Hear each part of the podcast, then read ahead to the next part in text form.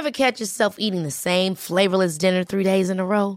Dreaming of something better? Well, HelloFresh is your guilt-free dream come true, baby. It's me, Kiki Palmer.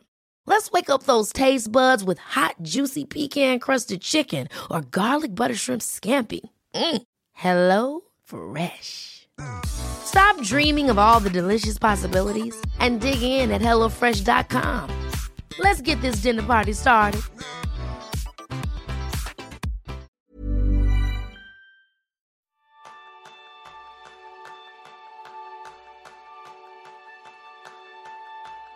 ¿Te gustaría tener un poco más de energía emprendedora en tus negocios, si es que los tienes, o en tu vida en general? Este es el tema principal del programa de esta semana, donde aprenderás cómo aplicar una visión emprendedora para tener más éxito en tu vida, activando algunas habilidades esenciales con Judith Catalá. Judith Catalá se autodefine como emprendedora patológica y desde muy joven se lanzó a la aventura de crear su propio negocio, o mejor dicho, sus propios negocios, y a partir de los aprendizajes adquiridos ayudar a otros emprendedores. En su reciente libro Entrena tu éxito, Judith pasa 30 habilidades para acelerar tus objetivos y hoy está con nosotros para hablar de algunos de ellos. Bienvenidos a un nuevo episodio de Kenzo, el podcast donde descubrirás cómo vivir la efectividad para ser más feliz. Yo soy Jeroen Sánchez, aprendiz en aprender algo nuevo todos los días y yo soy Raúl Hernández, aprendiz en pisarle las palabras a mi compañero y en dirigir mi propia vida. Judith, ¿qué tal? Bienvenida, ¿cómo estás? Muy bien, muchas gracias por invitarme. Un placer siempre hablar de emprendimiento, me encanta. ¿En qué te consideras tú aprendiz? Que es por donde solemos empezar nuestras conversaciones.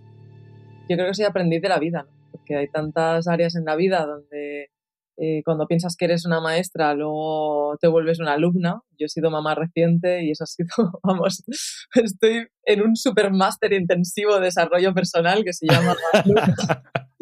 Así que yo creo que soy aprendiz de la vida. Cada, cada momento, cada cosa que te pasa te va dando aprendizajes, ¿no? Y no solo en los negocios, sino que en la vida. Y los negocios te pueden ayudar mucho a gestionar mejor tu vida y tu vida te puede ayudar mucho a gestionar mejor tus negocios. Creo que es un aprendizaje holístico, no, no es una cosa o la otra.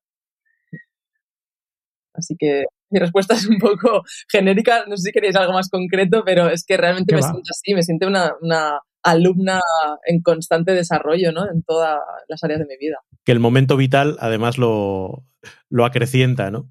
Claro, claro. Cuéntanos un poco, eh, porque tu historia de origen, ¿no? Como la de los superhéroes, eh, tú la defines por eso, que desde muy jovencita decidiste lanzarte al, mundo del emprendimiento con solo 23 años, ¿no? Cuando muchos estamos en la parra y no sabemos ni por dónde nos viene el, aire, tú tuviste ese impulso. ¿De dónde te nació ese impulso? ¿Tenías un histórico de emprendimiento en la familia? Eh, ¿Lo tenías en la sangre? ¿Cómo, ¿Cómo nació? Yo no sé si es genético esto, porque yo te hablaba con mi madre. A ver, mi madre vendía en el mercadillo, no sé si le llamáis rastro o mercadillo, ¿no? Entonces, a ver, es un tipo de emprendimiento diferente, pero no deja de ser un emprendimiento. Yo lo he vivido desde que era pequeña, he ido con ella eh, los días que pues, no había cole, pues yo iba con ella a vender. Eh, o sea, la he visto vender desde que era pequeña con mi tía. Y luego mi abuelo tenía una fábrica de cajas se fue a Madrid, se quedó, se arruinó allí, volvió y entonces empezó en el mundo del mercadillo, porque tenía un tío que, que hacía ropa, que era fabricante de ropa, y le decía, bueno, no me tienes que pagar nada, tú véndela y hasta cuando estaban arruinados, pues empezó así. Y digo, pues igual es, yo qué sé, algo genético, alguna herencia que, que se va pasando de generación en generación. Mi padre no era emprendedor, pero mi abuela sí, por ejemplo. Mm, o sea, mi abuelo por parte materna y mi abuela por parte paterna tenía una peluquería en el salón de casa mi, abuelo era representante de libros, los que te vendían los libros por las casas, en una editorial. O sea que también era como autoempleado, ¿no? Como un autónomo, por decirlo así. Eh, igual sí que yo sin darme cuenta lo he vivido, lo he mamado, como se dice, desde pequeña, quizá, y no, no lo he percibido así. Porque no era una empresa, no eran empresas típicas, ¿no? Como, pero sí, eran empresarios. No, de hecho, probablemente tenga mucho más de espíritu emprendedor ese tipo de, de negocios que el que, oye, pues tiene una empresa, pero enseguida se empieza a anquilosar, ¿no? El, estar pendiente del día a día. Yo siempre, cuando hablo con perfiles como el tuyo, yo siempre comparo mis padres. Mis padres entraron con 18 años en la caja de ahorros, se jubilaron con 60, 59, y yo lo que he vivido es eso, es trabajar en una empresa para toda tu vida, riesgo cero, el máximo cambio que han tenido es de una sucursal a otra. Claro, a mí la naturaleza no me ha dotado de, o el entorno del aprendizaje no me ha dotado de, oye, se hace lo que haga falta, eh, si me tengo que ir a Madrid, voy, si tengo que salir a vender, vendo, es todo, no, no, a mí que vengan los clientes y yo despacho, ¿no? Yo creo que en términos de mentalidad tiene su, impacto. Seguramente, ¿eh? nunca he pensado que, al final vengo de una familia emprendedora, porque no era una, familia como tal de emprendedor, no sé, mi madre trabajaba en el mercadillo, trabajaba, ¿no? Pero quizás sí, que eso te va calando desde pequeña y quizás sí. Pero de todas maneras, yo recuerdo el día que decidí, ¿eh? si, mm, volviendo a la pregunta, que es como cómo decidí yo ser emprendedora, en qué momento, yo creo que eso ya lo debía llevar dentro, aunque bueno, mi hermana, por ejemplo, no es emprendedora y hemos nacido los padres. Mi padre no era emprendedor, trabajaba para una empresa. Pero recuerdo que yo, cuando era jovencita, trabajaba de azafata. Yo soy muy alta, que no se ve en la pantalla, ¿no? Pero soy, soy bastante alto, alta, mido casi un metro ochenta. Y las chicas que somos altas, y, y bueno, mm, que somos altas, que somos delgadas y tal, pues la verdad, en las ferias de mm, en las ferias nos pagan bastante bien como azafatas. Entonces yo ganaba dinero, me pagaba la universidad como azafata, como modelo. Y recuerdo que en una feria, la feria alimentaria, tenía unos jefes súper majos que tenían una bodega de vinos y ellos me, un día me llevó a desayunar, uno de ellos, y me dijo, ¿y ¿tú qué quieres? Y yo, pues es que no, no sé, o sea, ¿qué quieres en el futuro? No sé, no me lo había planteado. ¿Qué pregunta, no? sí, sí, fue como, ¡ay, qué presión, ¿no? Y me salió como una catarsis. Yo nunca lo había pensado, pero de repente dije, no, yo quiero emprender, quiero montar un negocio. Con todo este dinero que estoy ahorrando, quiero montar un negocio. Me dijo, ¿pero sabes de qué? yo, no. Esto, yo tenía 21 años, casi 22, a los 23 ya tenía el negocio. O sea, tardé un año y medio en, en montar mi negocio. Fue rápido, rápido. Y, y recuerdo, ¿eh? Fue como, como implantar una semilla en mí que ya estaba ahí y que tardó un poquito en crecer, pero que ahí me di cuenta de lo que quería. Qué guay. ¿Y, qué aprendizajes recuerdas de esas primeras etapas, de esos primeros momentos desde que se te activa ese chip hasta que te pones en marcha y eso empieza a funcionar?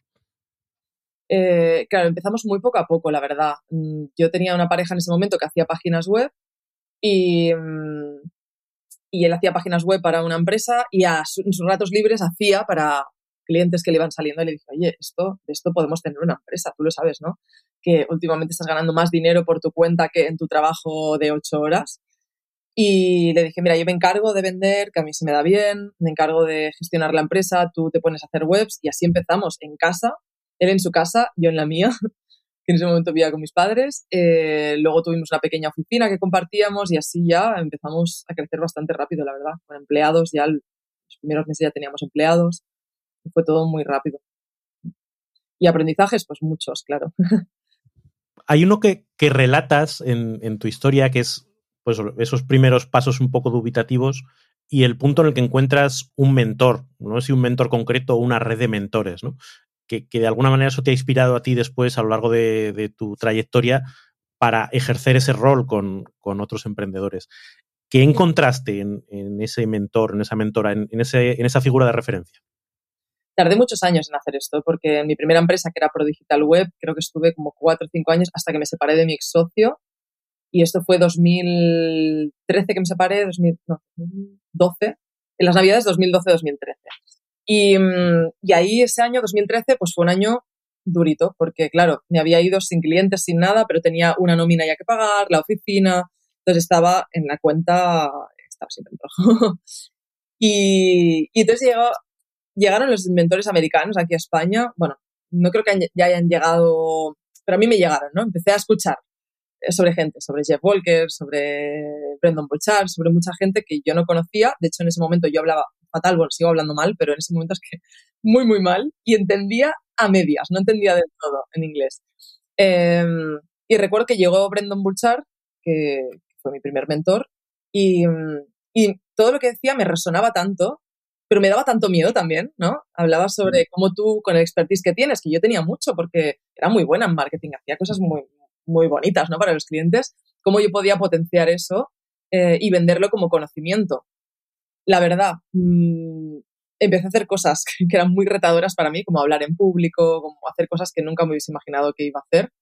Pero gracias a eso, a, a que me pusieron un plan, una guía, un paso a paso delante que solo tienes que ir caminando y ya está, y con fe y sin miedos, que aunque los miedos estén ahí, hay que seguir caminando. Eh, gracias a eso puedo decir que a día de hoy estoy donde estoy, si no, seguramente no sé dónde estaría, ¿no? Pero aquí seguro que. O sea, para mí, mm, tener mentores, y sigue siendo, ¿eh? ahora estoy con Scott, que es otro mentor americano, eh, que acabo de empezar con él, y siempre tengo, cada vez como al next level, ¿no? Siguiente nivel. Cada vez necesito más cosas de unas áreas diferentes y voy buscando que me pueda ayudar en esa área. Para los que no saben exactamente qué es un mentor, ¿nos puedes explicar brevemente qué, qué significa esta figura y cómo es esta relación que tienes con un, mentor? Mira, a mí me gustaría decir que es un mentor y diferenciarlo del, de un coach, ¿no? Porque la gente no, no, tiene muy claro lo que es. Un coach es una persona que ha estudiado coaching y que tiene herramientas que, que te vienen súper bien. De hecho, yo he tenido coaches y a veces he tenido coach y mentor a la vez, que no es lo mismo. El coach es una persona que te hace muchas preguntas y tiene las herramientas como para eh, ayudarte a conseguir un objetivo, ¿vale? A asegurar que tú estás yendo por donde tienes que ir, donde quieres ir, pero nunca te va a dar su opinión. Y si lo está dando, no está haciendo bien su trabajo. Es decir, no te va a decir, em, tú lo que deberías hacer es esto, o yo tengo experiencia en esto y mejor que hagas esto. No, te va a hacer las preguntas correctas para que tú decidas qué es lo que está alineado con tus valores, eh, cómo quieres eh, continuar, ¿no? Con tu camino, con unas herramientas en concreto que te van a ayudar a mejorar pero no tienen esa experiencia de vida. No tienen, no han pasado por ello. Un coach te puede ayudar, te puede decir, em, este plan A, B, C y D, vamos a medir cuál es mejor para ti, ¿vale? Pero lo descubrirás tú. El mentor sí que te dice, vale, del plan A, B, C y D, yo he recorrido el camino y te digo que el B es el correcto. Es donde vas a conseguir mejores resultados con el mínimo tiempo posible o con menos esfuerzo.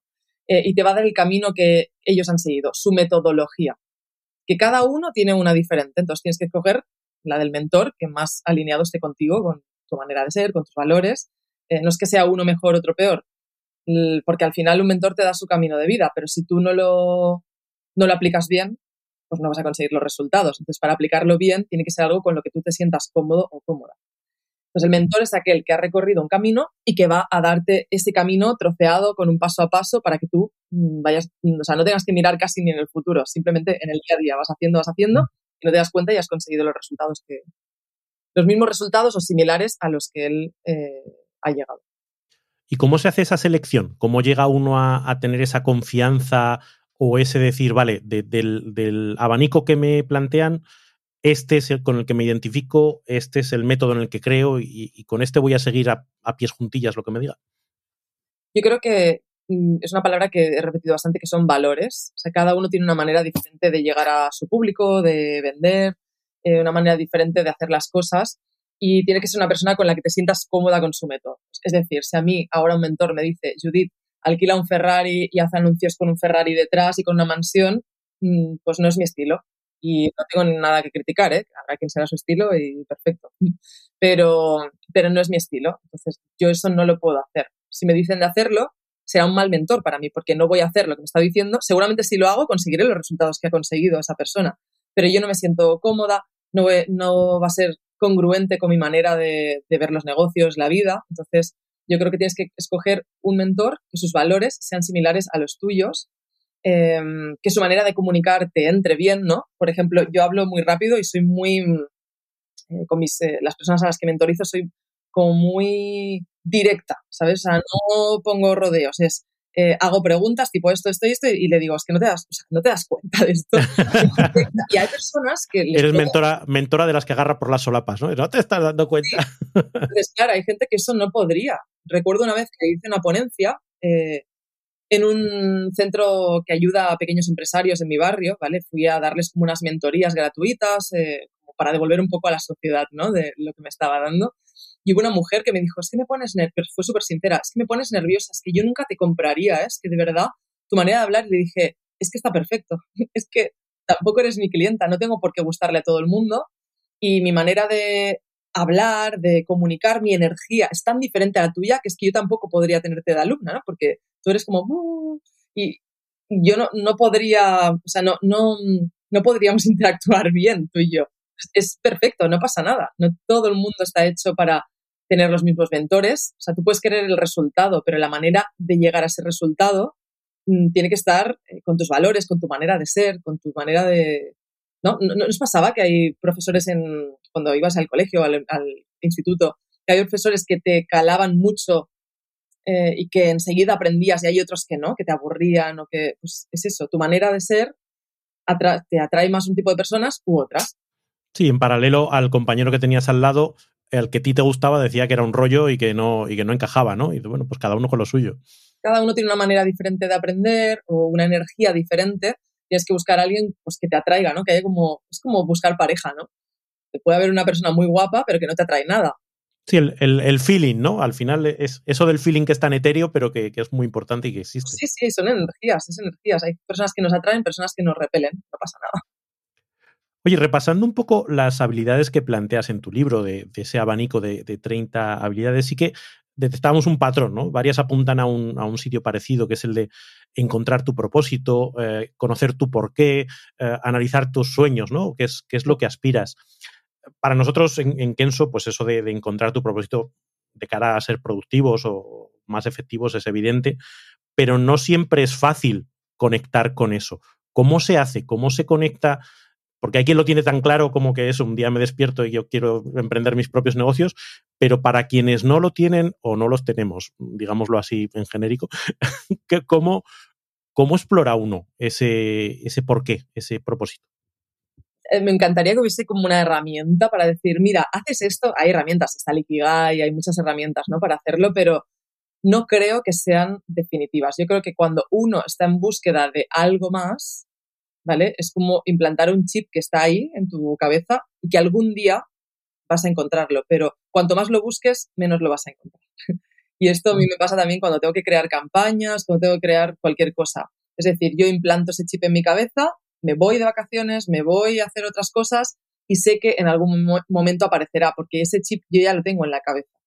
Pero tiene que suceder sin buscarlo. O sea, mirad, no sé, los creativos de las grandes agencias de publicidad, ¿no? Que tienen como su sala con videojuegos, con el sofá, con todo esto. Eso tiene un sentido, es que, y vosotros que habláis de productividad, sabéis muchísimo de esto. Tú no puedes encontrar, o sea, es como cuando te quieres ir a dormir, ¿no? Y venga, que me tengo que dormir, que me tengo que dormir. Cuanto más piensas que te tienes que ir a dormir, menos te vas a ir a dormir. Cuando buscas algo, sucede exactamente lo mismo. Entonces, yo no creo que sea como, uy, mañana me voy a poner de deberes, voy a coger la libreta y voy a buscar mi propósito. está bien hacerlo y está bien, haces el Ikigai, no vas a entender nada y quizá no, no sale, pero tú ya has implantado ese chip, esa semilla que va a salir. Y una de las cosas que yo le recomiendo a la gente es que prueben mucho. Yo para llegar a entender qué era lo que quería en mi vida, Mm, he hecho de todo, he trabajado de todo. ¿eh? O sea, he estado en el mercadillo con mi madre, he servido churros con mi tío en el mercadillo, he sido camarera, camarera de discotecas, camarera de bares, he sido, mm, he trabajado en tiendas de ropa, he sido azafata, modelo, eh, he hecho prácticamente de todo. Y al menos no sabía lo que me gustaba, pero sabía lo que no me gustaba, que es casi tan importante como saber lo que te gusta, que vas descartando, ¿no? Vale, esto no me gusta, esto no me gusta, esto no me gusta. Y ahí vas encontrando mm, qué es lo que te apasiona realmente. Lo que pasa es que a veces las personas, sobre todo que trabajan ocho horas para un jefe, etcétera, no se dan la oportunidad tampoco. Es como, ah, es que no sé lo que quiero. Bueno, tampoco mm, estás cada día viendo lo mismo, lo mismo, lo mismo, no te das la oportunidad, no estás viviendo otras experiencias como para encontrarlo. Es, muy, muy interesante lo, lo, que planteas, porque es verdad que a veces como que esperamos que en un momento determinado se abra el cielo, ¿no? Y, y chan, música celestial, este es tu camino, ¿no? y estamos esperando como a ver si eso sucede. Y ese, ese, esa mentalidad de búsqueda y de maduración a través de la acción me parece mucho más factible y mucho más realista que el pensar que un día de la nada pues vas, vas a encontrar tu, chispazo, ¿no?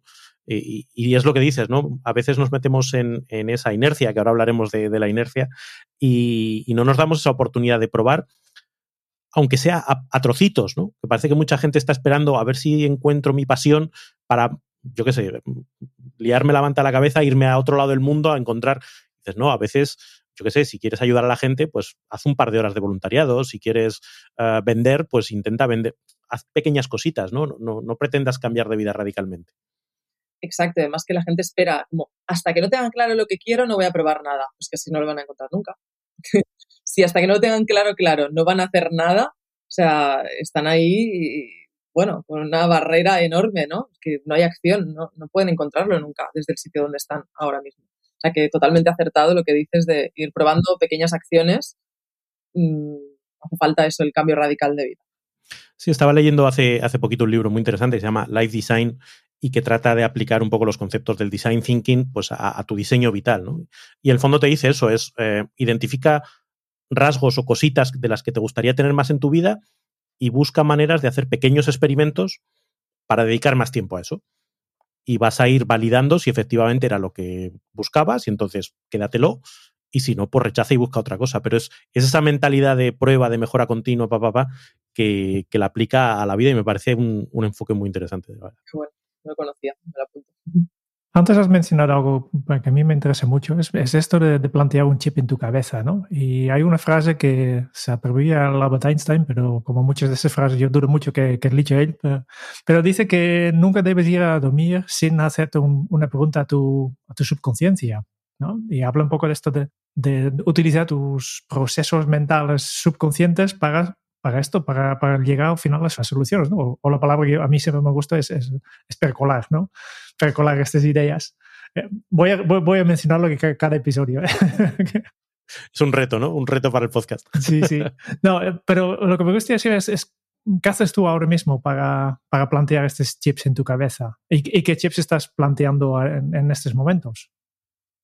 Pues mira, mm, a veces no tengo la claridad que me gustaría. ¿eh? De hecho, eh, eh, como os decía, que cuando plantas el chip luego aparece, a mí me ha pasado, cuando tuve a Luca hace ocho meses, tenía como una nebulosa, además de que no duermes y que eso, bueno, para la productividad no ayuda mucho, la verdad. Em, tenía como una nebulosa, era como una nube aquí en mi cabeza, ¿no? Constante que no me dejaba eh, pensar. Pero sabía que, eh, o sea, yo creo que para encontrar la solución, primero tienes que ser consciente del problema, ¿no? Del reto, digamos, el reto, que es una palabra más bonita. Em, entonces, una vez eres consciente del reto, puedes encontrar, implantas ese chip dentro de tu cabeza. Y lo que les pasa a la mayoría es que ni siquiera son conscientes, ¿no? No se paran nunca a evaluar su vida, su negocio, qué está pasando, qué cosas están yendo bien, qué cosas están yendo mal. Y así vemos matrimonios que llevan 50 años juntos no se quieren, em, personas que trabajan en su trabajo que odian, llevan 20 años en la misma silla que les provoca depresión, eh, negocios que están estancadísimos, que viven, que son, les llaman zombies empresariales, que viven de, de, financiación constante porque no son rentables y no saben solucionar eso. Y eso es por falta de, me paro y miro qué pasa, ¿no? Evaluar, hacer una auditoría de, de todo, de tu vida, de todo. Porque cuando tú eres capaz de ver el reto que tienes delante, las soluciones vienen, pero primero tienes que saber qué quieres solucionar para poder encontrar el camino. Entonces, yo creo que lo mejor, la mejor manera de implantar ese chip es parar de vez en cuando, evaluar, auditar qué es lo que tienes ahora, para ver qué puedes mejorar, que aunque no lo encuentres en ese mismo momento, ya sabes qué es, cuál es tu propósito, cuál es el objetivo. Y luego de repente, un día aparece, aparece todo, ¿no? A mí me pasó hace poco, hace como un mes o dos meses, ¿no? Que me fui a dormir una siesta a las 7 de la tarde, que yo no duermo siestas habitualmente a esa hora, pero era como que mi cuerpo me estaba pidiendo, Judith, mm, apaga, apaga. y dije, pues venga, voy a apagar. Y me dormí y cuando me levanté tenía una claridad enorme de varias cosas que eran muy inconexas en, mi negocio, que decía, ¿y cómo lo puedo unir esto? Pero no veía nada de claridad y de repente era como tener aquí en mi mente todo, todo un mapa ahí, todo, era todo. Ya tenía como 10 años en mi cabeza, ¿no? Eh, pero para eso tuve que saber primero cuál era mi objetivo, cuáles eran los retos que tenía actualmente para poder llegar a esa solución. Y me parece muy, muy interesante porque en el proceso de preparar esta conversación, justo estaba viendo tu canal de YouTube y tu vídeo más reciente en el que decías precisamente pues, que, dejabas YouTube, por lo menos en el formato actual, y hasta nuevo aviso, si es que lo hay, ¿no? Eh, y expresabas eso, que era una consecuencia de esa sensación de, oye, llevaba tanto tiempo en una inercia, en una rueda, en un... Eh, y he parado y he visto que esto ahora mismo no tiene encaje. Y me parecía un ejemplo muy claro y muy potente de, esa, de ese valor de parar y reflexionar. Pero claro, que tú dejes YouTube cuando tienes pues una masa de seguidores importante y, tienes ahí en el fondo tu, tu, YouTube de plata y no es como si lo dejo yo, que tengo cuatro, cuatro seguidores, ¿no? Tomar esa decisión entiendo que es consecuencia de ese proceso de, reflexión, ¿verdad? Exacto, y es lo que le digo siempre a mis alumnos y a las personas a las que mentorizo, es que estamos tanto en la dinámica del día a día que hay cosas que no te son rentables, y no hablo de rentabilidad económica, hablo de rentabilidad emocional también a veces, eh, que no te son rentables y tú sigues haciendo porque sí, porque hay que hacerlo, que igual ni siquiera te hacen feliz o no te hacen rentable económicamente, también puede pasar, y, y lo sigues haciendo porque hay que hacerlo. Eso te impide hacer cosas nuevas, porque tu tiempo es limitado, todos tenemos un tiempo súper limitado. Entonces, si yo quería hacer ahora mismo cosas nuevas, no podía añadir más tiempo al que ya tenía. Eh, tenía que recortar por algún lado. Y además, em, la verdad, me aburría.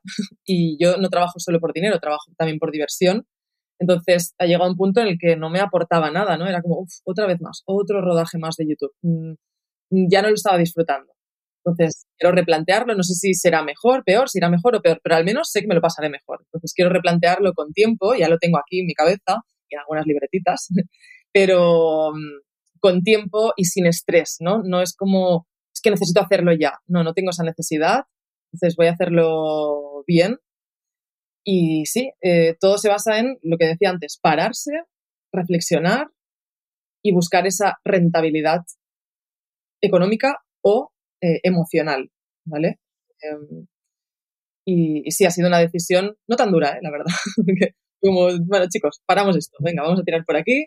Y, es como que hay veces que la, fruta cae madura del árbol, ¿no? Es como es algo que, estaba por, por, suceder, pero que ya había sucedido hace tiempo, ¿no? Era cuestión de, a lo mejor, de ponerle fecha. Exacto. Así que no, o sea, es que no lo veo para nada como una pérdida, ¿sabes? Entonces, mm, lo veo como sí que quizás una pérdida eh, momentánea, y eso también para los que nos escuchan es importante, ¿no? que a veces hay que sacrificar cosas ahora por el bien futuro, porque si no, estamos todo el tiempo haciendo cosas que nos dan un beneficio a corto plazo, porque somos muy cortoplacistas como seres humanos, eh, entonces nunca avanzas, porque siempre estás haciendo lo que te da una gratificación inmediata, ¿no? Los likes de ahora, los seguidores de ahora, tal, pero eso no te deja pensar en algo muchísimo más grande en el futuro. Mis planes de ahora son siguiente nivel, ¿no? Ya había como llegado al tope del nivel actual, ¿no? Como los videojuegos, ya está, en este nivel yo ya, ya está, ya he llegado al tope, necesito pasar a otro nivel. Para pasar a otro nivel tengo que empezar a, a cambiar cosas y a tener tiempo para ese siguiente nivel y a dedicar tiempo, aunque rentable ahora no es, porque estoy quitándome cosas de rentabilidad inmediata para tener más rentabilidad en el futuro, pero es un sacrificio, ¿no? O sea, para mí el emprendimiento, y no sé si nos van a ver porque es un podcast, pero sería como una montaña rusa, pero que eh, sube y baja, sube y baja hacia arriba, ¿no? No es una línea que va desde abajo hacia arriba, sino que para ir hacia arriba baja y luego sube y luego baja y luego sube. Y así es la vida en los negocios y en la vida en general, ¿no? Em, y mi vida yo la veo así. Ahora tengo que dar un paso atrás para coger impulso y coger carrerilla, impulsarme hacia el siguiente nivel. Eso puede hacer que ahora facture menos, ¿vale? Porque es una decisión consciente de que voy a facturar menos ahora, pero para facturar más en el futuro es una decisión. O sea, me puedo quedar donde estoy o puedo ir al siguiente nivel. Y yo he decidido ir al siguiente nivel. Con tranquilidad y con, tranquilidad, sin estar agobiado.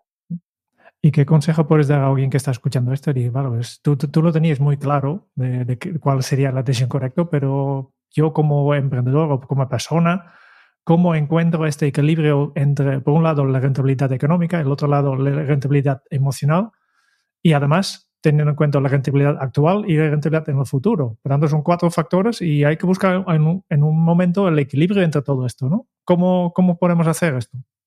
Para mí lo más importante es que tengan fe en el resultado, porque si no están convencidos, van a dejar de facturar ahora para facturar hipotéticamente en el futuro o ser más mm, felices con su negocio en el futuro, pero si no tienen fe en ello, si no lo creen al 110%, no va a suceder.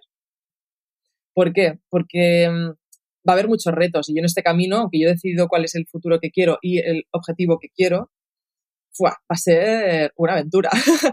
Van a haber mil piedras por el camino. O sea, soy consciente de que esto, ese siguiente nivel, no es porque yo haya decidido que ese siguiente nivel es para mí, sino que va a haber a ser una aventura y a mi equipo los tengo preparados ya también. Chicos, esto es lo que vamos a, a vivir.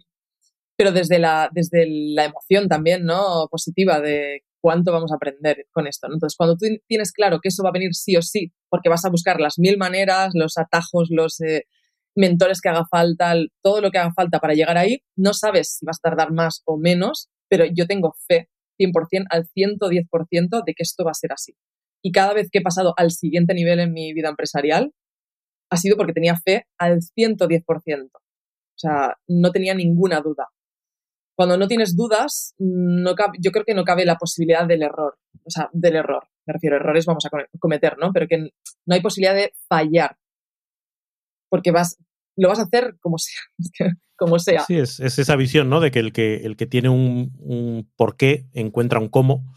O, dicho de otra manera, el que, el que tiene una razón encuentra la forma y el que no encuentra excusas. y es lo que tú dices, yo creo que, está bien además esa visión muy realista de esto no va a ser un camino de rosas, esto no va a ser, o sea, va a haber un montón de retos, un montón de piedras que superar, pero es que tengo tan claro que esto es, ya no que vaya a salir bien, pero que es lo que quiero que salga bien, que me voy a dejar todo en el camino. Y eso en sí mismo, eh, yo creo que ese es el valor eh, vital de los propósitos, ¿no? Que es que te da tanta energía, tanta fortaleza, tanta, la palabra de moda, ¿no? Resiliencia, tanta capacidad de, volver que, joder, merece la pena. Exacto. Siempre y cuando quieran estar dispuestos a solucionar retos. O sea, yo me lo paso bien. Hay algún día que no voy a engañar, me, ponen, me pongo nerviosita, depende de qué cosa, ¿no? Pero bueno, dura un día y luego ya es como, venga, Judith, retos, es un reto. ¿Cómo voy a solucionarlo? ¿Cómo? Esto es un capítulo en mi, en mi libro que habla de esto, ¿no? De cómo ver las crisis como oportunidades o cómo focalizarte en, no en el problema, sino en la solución, ¿no? Es un cambio de foco muy importante. Entonces, igual que hablo de ese cambio de foco, pues viniendo a la pregunta de Kenzo, eh, tienen que enfocarse en lo que sí quieren y no tener dudas, porque cuando dudas un poco vas como a medias, no, no vas a por todas. Si no tienen dudas, si lo tienen claro, eh, van a ser capaces de invertir tiempo y dinero, porque para todo hay que volver atrás. Y, lo pongo en una escala más pequeña. El típico, la típica persona a la que mentorizo. Yo es que estoy trabajando sola o solo, no puedo más, mi día a día está desbordado, sé que podría coger más clientes, pero no puedo ahora mismo, porque no tengo a nadie que me ayude. Entonces, ellos tienen que sacrificar, porque van a tener que cobrar durante quizá dos, tres meses un poquito menos para formar a una persona que se encargue de algunos clientes, de algunas tareas, para luego poder seguir creciendo. Entonces, siempre hay como un volver atrás. En cada siguiente nivel hay un volver atrás. Hay personas que quieren pasar por eso, son capaces y pueden sacrificar una parte de su sueldo, una parte de su beneficio para volver atrás. Hay personas que no, que deciden quedarse así toda la vida. Entonces, uno tiene que ser consciente de qué quiere. Que está, es lícito quedarte, quererte quedar como estás, no pasa nada. ¿Te quieres quedar como estás? No pasa nada. ¿Quieres crecer? Vas a tener que invertir o tu tiempo o dinero vas a tener que dar un paso atrás. No existe el crecer así. Eh, gratis, ¿no? El crecer gratis no suele, no suele suceder. Es como pretender que, yo qué sé, invertir dinero sin poner dinero. Es que no. Para que el dinero crezca tienes que invertir el dinero. Para que tu negocio crezca tendrás que invertir el tiempo.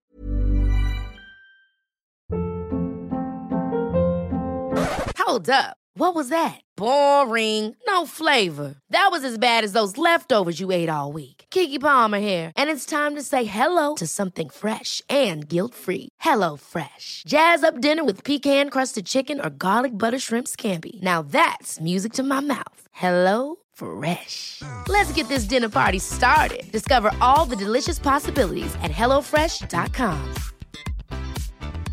I'm Sandra, and I'm just the professional your small business was looking for. But you didn't hire me because you didn't use LinkedIn jobs. LinkedIn has professionals you can't find anywhere else, including those who aren't actively looking for a new job but might be open to the perfect role, like me. In a given month, over 70% of LinkedIn users don't visit other leading job sites. So if you're not looking on LinkedIn, you'll miss out on great candidates like Sandra. Start hiring professionals like a professional. Post your free job on linkedin.com/people today. Oye, esto me engancha con, con otra cuestión que en cierta manera ya, ya estamos pasando por ella, ¿no? Pero es esa visión de que desde un propósito, de unos sueños, de un para qué, luego tenemos que trasladarlo a, metas y luego en un plan de acción, ¿no? Que es algo que, que es muy evidente, quiero decir que, que, cualquiera que se lo plantee es, es de cajón, pero luego no todo el mundo es capaz de hacerlo y no porque carezca de las habilidades analíticas de decir, oye, para llegar hasta aquí tengo que pasar por aquí, sino que luego cuando te pones a hacerlo, no haces. Esa frase que dice que todo el mundo sabe lo que hay que hacer, pero poca gente lo hace. ¿Cuál es la diferencia o dónde está la diferencia entre quienes de verdad hacen y quienes se quedan con un plan pero no lo ponen en práctica? Yo creo que mm, quedarse con el plan solo ahí en un cajón y no ponerlo en práctica es un tema de hábitos y seguro que habláis mucho de esto, ¿no? Eh, es muy difícil adquirir hábitos nuevos, ¿no? Cuando tú cada día, mm, en los últimos 10 años, que suele ser el tipo de empresario con el que trabajo, ¿no? Pues eh, llevan 10 años en su negocio, 5, 10 años, incluso algunos 20, haciendo las cosas cada día igual, siempre igual, es tan difícil, es como decir a una persona que deje de fumar después de 20 años. Es complicadísimo.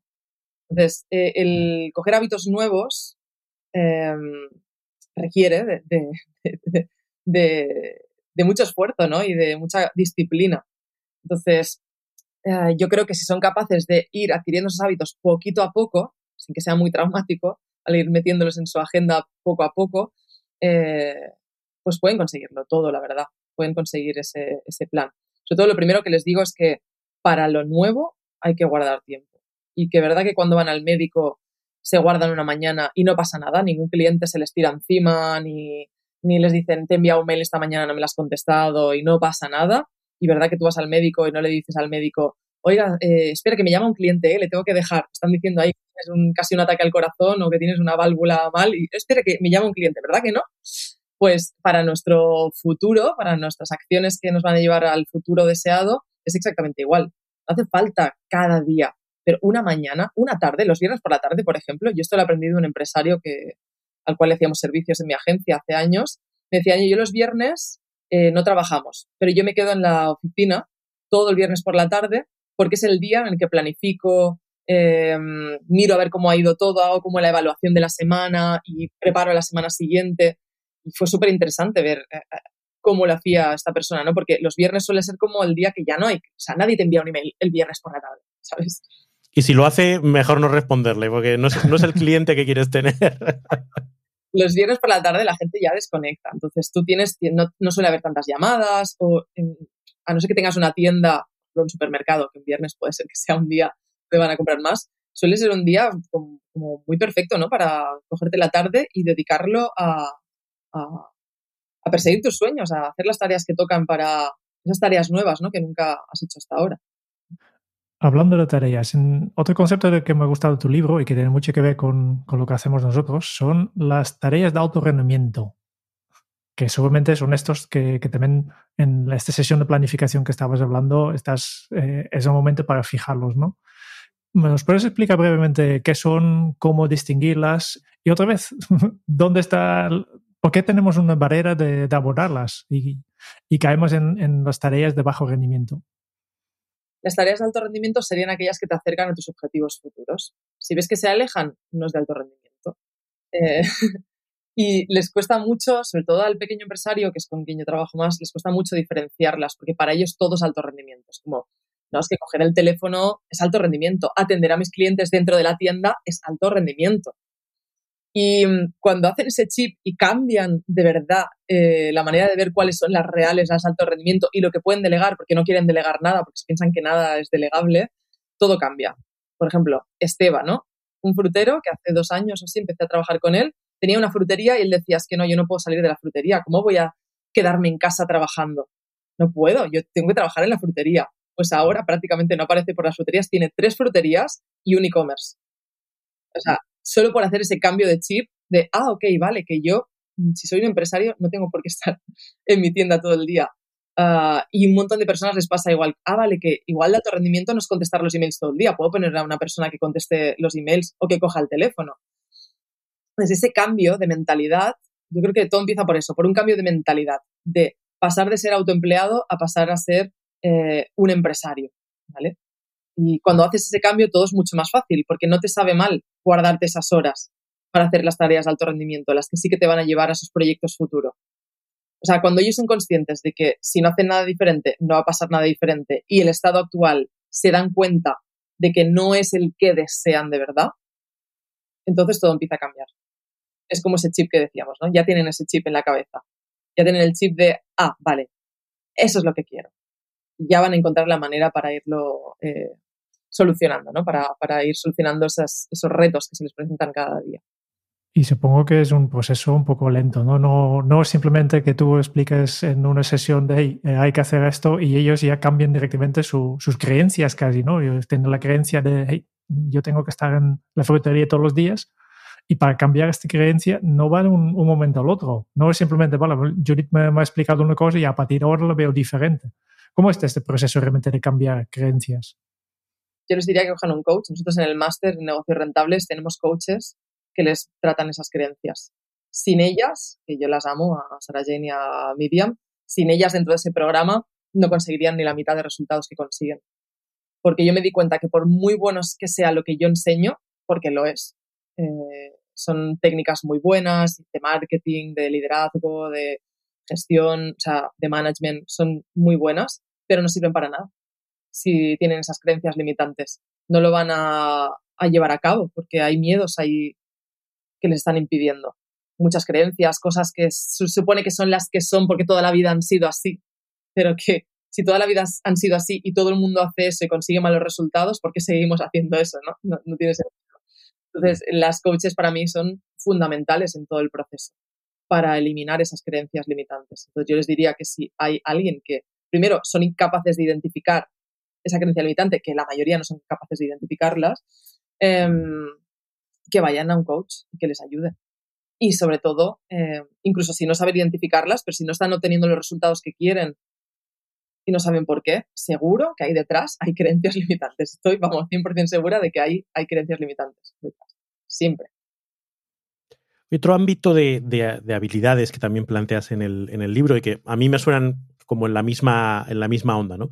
Que es mantener la autoestima alta, mantener la energía alta o incluso gestionar eh, las, hormonas, ¿no? Es gestionar nuestro, cómo nuestro cuerpo afecta a nuestra mente y a nuestra, a nuestra actividad. Eh, ¿Cómo afecta a, nuestro desempeño y cómo podemos cuidar todo eso para que efectivamente estemos en ese estado de vibración eh, energético alto que nos permita pues, actuar de manera decidida.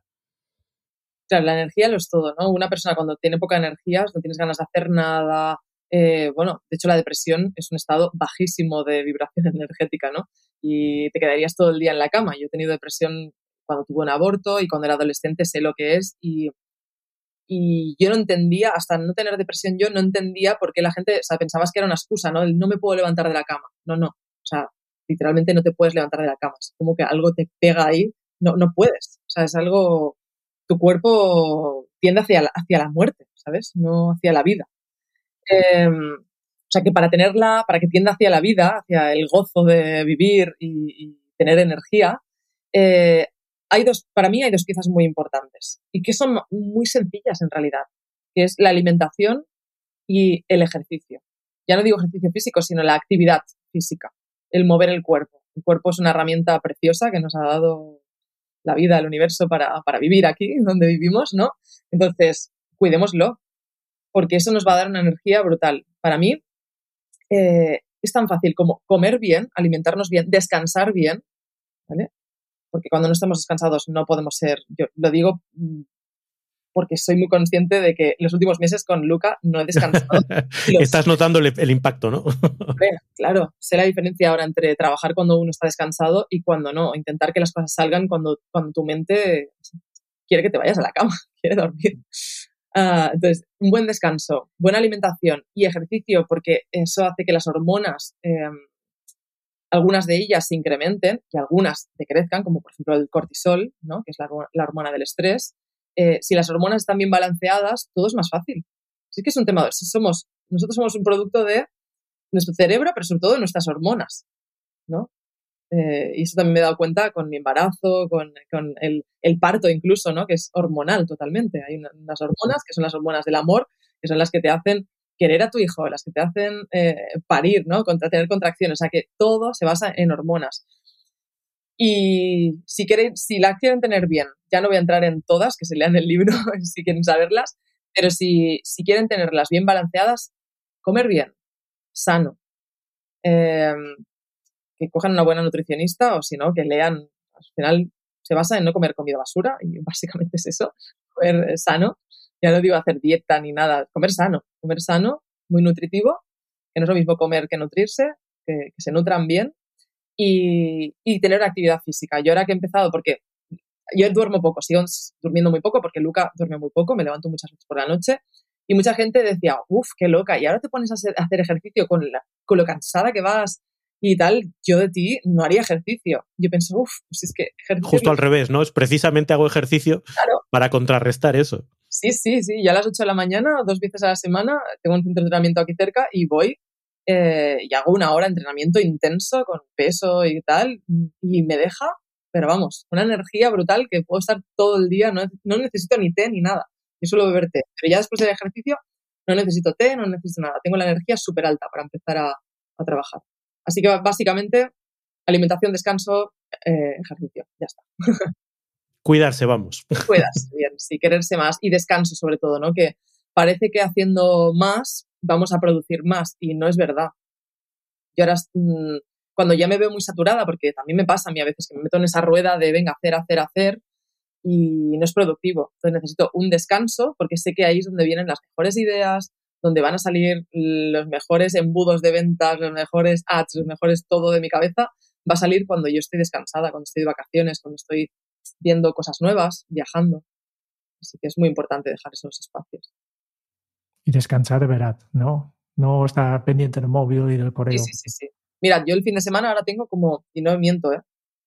De WhatsApps tengo como a 15 personas por contestar, que no he contestado desde el viernes, y ya solo en un grupo mío de mi mastermind había como 200 mensajes por contestar.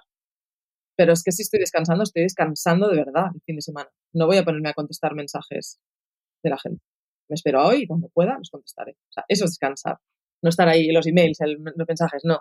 Hacer un parón de verdad. Es otra creencia que tenemos que matar, ¿no? es, es, posible desconectar de verdad y no pasa nada si no contestes esos mensajes, ¿no? No pasa nada. Siempre y cuando los tengas educados, ¿eh? Por ejemplo, saben que yo si tienen un problema, me podrán llamar. Si hay algo de verdad que de verdad necesitan, yo soy la primera que voy a estar ahí. Pero para preguntarme una tontería, pues da igual que te la conteste el viernes que que te la conteste el lunes. Y no tan tonterías también, ¿no? Eh, hablando de, de, temas de, creencias, etcétera, me preguntaba que ya llevas unos cuantos años desde que inició la primera empresa a los 23 años. Y me pregunté, en todos esos años que ha pasado, con la experiencia que has adquirido, ¿qué cosas que, de las que antes defendías ahora te has replanteado? Hmm, interesante. Eh, el esfuerzo, porque yo era como todo con mucho esfuerzo eh, y mis creencias se iban muy... Eh, cuantas más horas trabajes, mejor. Y todo viene con esfuerzo. sin esfuerzo no hay nada. Y claro, al final eso te condiciona porque mm, inconscientemente tú estás buscando el esfuerzo constantemente, ¿no? Eh, y no estás buscando la vía rápida, estás buscando la vía del el esfuerzo.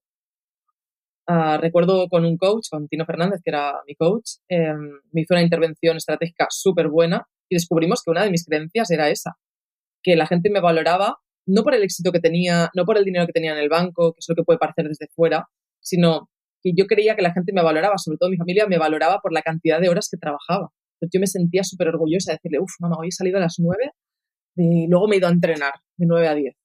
Era como, mi madre, claro, estaba orgullosa porque para ellos, ellos me lo han inculcado, el esfuerzo era importante, ser una persona muy trabajadora. Y me habían puesto la etiqueta de Judith, la trabajadora, la que trabaja mucho. Yo estaba contenta con esa etiqueta. Entonces, claro, eh, esto te, marca. Y esa creencia que yo he tenido, que he tenido toda la vida, ahora creo que es súper errónea, que se pueden hacer las cosas sin tanto esfuerzo, desde el poder y no tanto desde la fuerza, el esforzarse, el, venga, esto tiene que salir porque sí.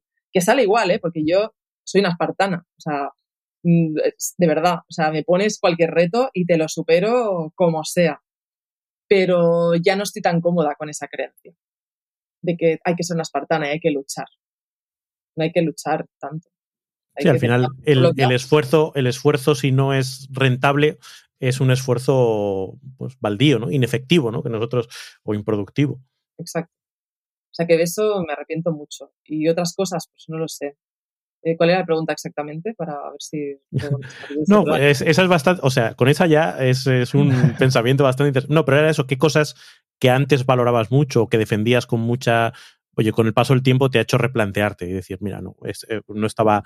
Eh, no lo estaba abierto correctamente. Exacto. Yo creo que Oye, nosotros en, en, Kenso pues, nos dedicamos a ayudar a, a, las personas y a las organizaciones pues, a, a, vivir la efectividad, para eso que llamamos nosotros ser más feliz o conseguir más resultados con menos precisamente esfuerzo. ¿Cuál dirías que es tu mejor hábito productivo? Ah, bueno, hacer deporte creo que es un súper hábito productivo. Meditar también. Eh, no medito una hora, pero sí unos 10 minutitos, 15. Um, eso que hace años le habría dicho a mi madre, estás loca, porque eh, mi madre me decía que era una estresada de la vida, que era una histérica. eh, me decía, tú tienes que tranquilizarte, medita un poquito tal, y yo decía, es que no puedo meditar porque me pone nerviosa, ¿sabes? Meditar. Y hasta que he tardado años ¿eh? en entender lo que era. A veces meditaba hace años, pero no estaba meditando, no sabía lo que hacía. Y creo que es un súper buen hábito de productividad. Luego también eh, cada semana tenemos una reunión con el equipo de productividad, o sea, de, de cómo se están haciendo las cosas, eh, cómo lo hacemos. Hacemos al año algunos kick-off, aunque ahora han sido unos años difíciles porque entre que no hemos podido reunirnos por la pandemia, nosotros teníamos oficina, la dejamos, eh, ahora volvemos a tener otra, si todo va bien, estamos por firmar de aquí una semana. Eh, ha sido difícil. Luego yo he, estado embarazada, eh, no quería tampoco estar con mucha gente por, por el COVID. Eh, he tenido al bebé, o sea que ha sido difícil, pero siempre intento hacer kick-off, algunas eh, reuniones largas de un día entero para, lo que os decía, auditar qué estamos haciendo, cómo lo estamos haciendo, hay margen de mejora. Para mí eso es un hábito brutal, ¿no? El lo que decía antes, pararte. Tener espacios de tiempo en los que paras, auditas lo que, es, lo que hay ahora para valorar si lo que está haciendo tiene sentido o lo estás haciendo por inercia, ¿no? Eh, el parar, para mí eso es un buen hábito, parar de vez en cuando a reevaluar. Guardar, eh, otro hábito es guardar días donde no hay reuniones, de vez en cuando le digo a mi asistente a Gemma, eh, guárdame un día entero donde que no haya nada, no tengo ninguna pretensión de hacer nada, pero a ver qué sale, ¿no? Porque si no te dejas un espacio para que surjan cosas, pues no, claro, vas todo el día. Hoy, por ejemplo, es uno de esos días que voy reunión, reunión, ahora el podcast, ahora no sé qué. Hoy no va a salir nada bonito. No estoy de acuerdo, ¿eh? Yo creo que está saliendo algo muy, muy bonito. Sí, es verdad. Me refiero a ideas y, y, esto. O sea, que hay que ponerse los días de cosas bonitas para hacer podcast, eh, para hacer reuniones, que también es muy útil, pero también esos días de no hago nada. Es que la gente no sabe no hacer nada porque se piensa que no es productivo. Sí, yo era la primera. Mira, una de las cosas que me arrepiento, ¿no? Es que yo no puedo parar. No puedo parar. Uh, Judith, ¿qué libro y qué película te cambiaron la vida? Uf, eh, libro Untethered Soul, es Alma Liberada, creo, de Michael Singer. Mm, es muy espiritual, pero lo leí y empecé a entender muchas cosas sobre la vida, sobre todo y me cambió. Era muy de leer, o sea, podría daros mil títulos de empresa, pero realmente si tengo que recomendar un libro a alguien sería ese. La liberación del, del alma se llama en, español. La liberación del alma. Ese libro, y además es cortito, o sea, es fácil de leer. Bueno, para mí es un libro que me ha cambiado la vida. Y películas, que no soy muy de películas, o sea, no lo sé. Mm, quizá te digo que, y ahora me dirás, no entiendo por qué, ¿vale? Pero Uh, hubo una película que me pusieron en el instituto que me impactó mucho. Lleva al instituto como que me impactó. Y es American History X. Va sobre...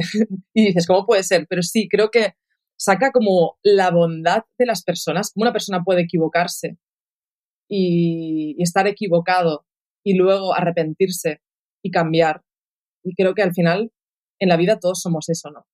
Um, seguramente habremos hecho cosas que no están bien, eh, habremos, eh, nos habremos arrepentido, pero siempre hay un camino, ¿no? De ser mejor persona, de cambiar. Eh, no sé por qué me impactó tanto en ese momento, no lo entendía, pero ahora entiendo el trasfondo de esa, de, esa, de esa película, ¿no? Hay mucha violencia en esa película, pero no sé.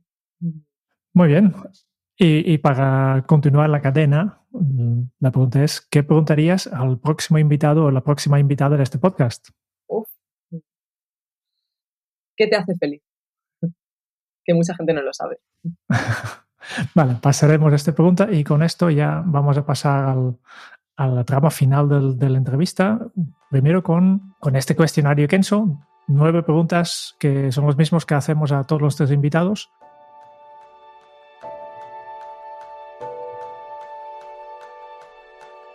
La primera pregunta que tenemos para ti es, si tuvieras que compartir un solo aprendizaje de todo lo que has vivido hasta ahora, ¿cuál sería?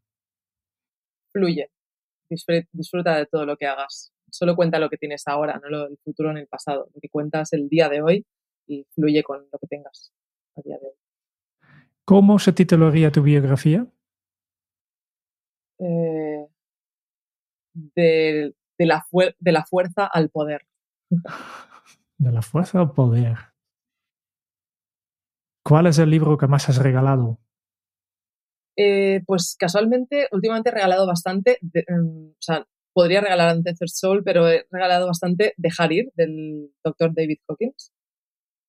¿A quién te gustaría o te hubiera gustado conocer? Uf. Mm. Eh, Marie Curie, porque ser una persona eh, con esa capacidad intelectual y en esa época y, con tantos premios y descubrimientos, pues me hubiese gustado. Además tenía intereses como muy espirituales también, aunque era muy científica, me hubiese gustado hablar con él. ¿Qué canción pones a todo volumen para subir el ánimo? Eh, ¿Cómo se llama? Mm, es que soy muy mala con las canciones. Me pongo playlist, pero nunca sé puedes, puedes tararearla, ¿eh? sin problema. Ah, mira, espera, porque tengo aquí Spotify y te lo voy a decir rápidamente. eh, un segundo.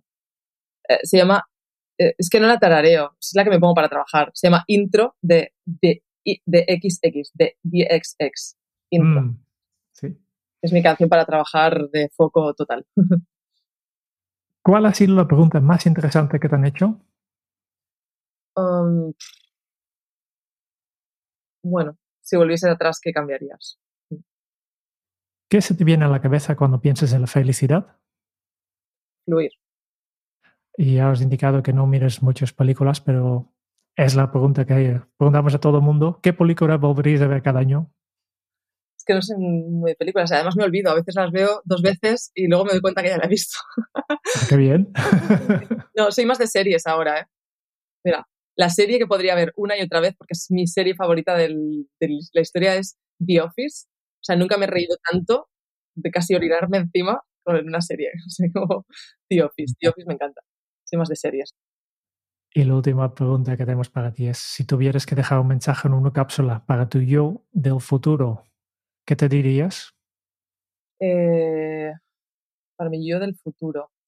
Eh, todo está bien, llora si tienes que llorar, porque es natural, los retos vienen, pero todo está bien y todo, todo ha venido para algo, aunque no lo sepas ver ahora. Perfecto, muchas gracias. Y solo nos queda pues una cosa más, que mientras tú has estado explicando todas estas cosas tan interesantes, nosotros hemos estado tomando notas y como costumbre en este podcast, siempre al final compartimos nuestras notas contigo y con todos los oyentes de, de podcast. Cuando Judith era azafata, descubrió que lo que quería de verdad era emprender aunque no supiera muy bien cómo. Y cuando empezó su primer negocio lo hizo llena de ilusión y pronto se dio cuenta de que con eso no bastaba. Pero como en toda buena historia, encontró aliados en forma de mentores que le ayudaron a tener cada vez menos tropiezos y cada vez más éxito. Porque sí, es verdad, cada uno tenemos nuestro camino y el éxito no es sencillo de replicar. Pero más sabe el diablo por viejo que por diablo y la experiencia de los demás nos puede ayudar a escarmentar en cabeza ajena. Buscar ayuda en los que nos precedieron con quienes tengamos feeling, nos puede ahorrar unos cuantos tropiezos. Guiada por esa visión clara de lo que quería conseguir, Judith fue desarrollando ese comportamiento de emprendedora patológica, movilizando todos sus recursos para seguir avanzando en su camino, probando y probando para encontrar lo que sí y descartar lo que no, aprendiendo en cada paso, y no ha dejado de hacerlo desde entonces. En realidad lo que propone Judith no es nada revolucionario, nada que no hayas escuchado ya. Pero es que mucha gente sabe lo que hay que hacer y luego en realidad poca gente lo hace. Y eso es precisamente lo que marca la diferencia, la capacidad de liarse la manta a la cabeza, de enfrentarse a los miedos y de con esfuerzo, esfuerzo inteligente y tesón, tratar de hacer que los sueños se hagan realidad. Aunque cueste, aunque haya que cambiar hábitos, aunque haya que invertir para luego ganar. Porque esos sueños, ese porqué, ese propósito, son los que te impulsan. Ya lo decía Víctor Frank, quien tiene un porqué para vivir encontrará casi siempre el cómo. Así que, sin duda, ese es el primer paso que tenemos que resolver. saber qué es realmente lo que queremos, romper con la inercia del día a día que nos lleva y conectar con esa visión de futuro que nos ilusiona, que nos libera el alma y que nos, llena de energía y de fe. Y a partir de ahí todo es ponerse. Gracias, Judith, por conectarnos con ese espíritu emprendedor que podemos aplicar no solo en nuestros negocios, sino también en nuestras vidas, por darnos pistas para fluir y pasar de la fuerza al poder, y por poner foco en las habilidades concretas que nos ayudarán a llevarlo a la práctica. Así que ahora, manos a la obra. Muchas gracias a vosotros por invitarme. Gracias, Judith. Muchas gracias por escuchar el podcast de Kenso. Si te ha gustado, te agradeceríamos que te suscribas al podcast, lo compartas en tus redes sociales o dejes tu reseña de 5 estrellas para ayudarnos a llegar a más oyentes. Y si quieres conocer más sobre Kenso y cómo podemos acompañarte a ti, tu equipo o tu organización en el camino hacia la efectividad personal, puedes visitar nuestra web kenso.es. Te esperamos la semana que viene en el próximo episodio del podcast de Kenso, donde Raúl, Quique y Jerún buscarán más pistas sobre cómo vivir la efectividad para ser más feliz. Y hasta entonces, ahora es un buen momento para poner en práctica un nuevo hábito Kenso. Aplica una mentalidad emprendedora a tu vida. Nos escucharemos muy pronto. Hasta la próxima.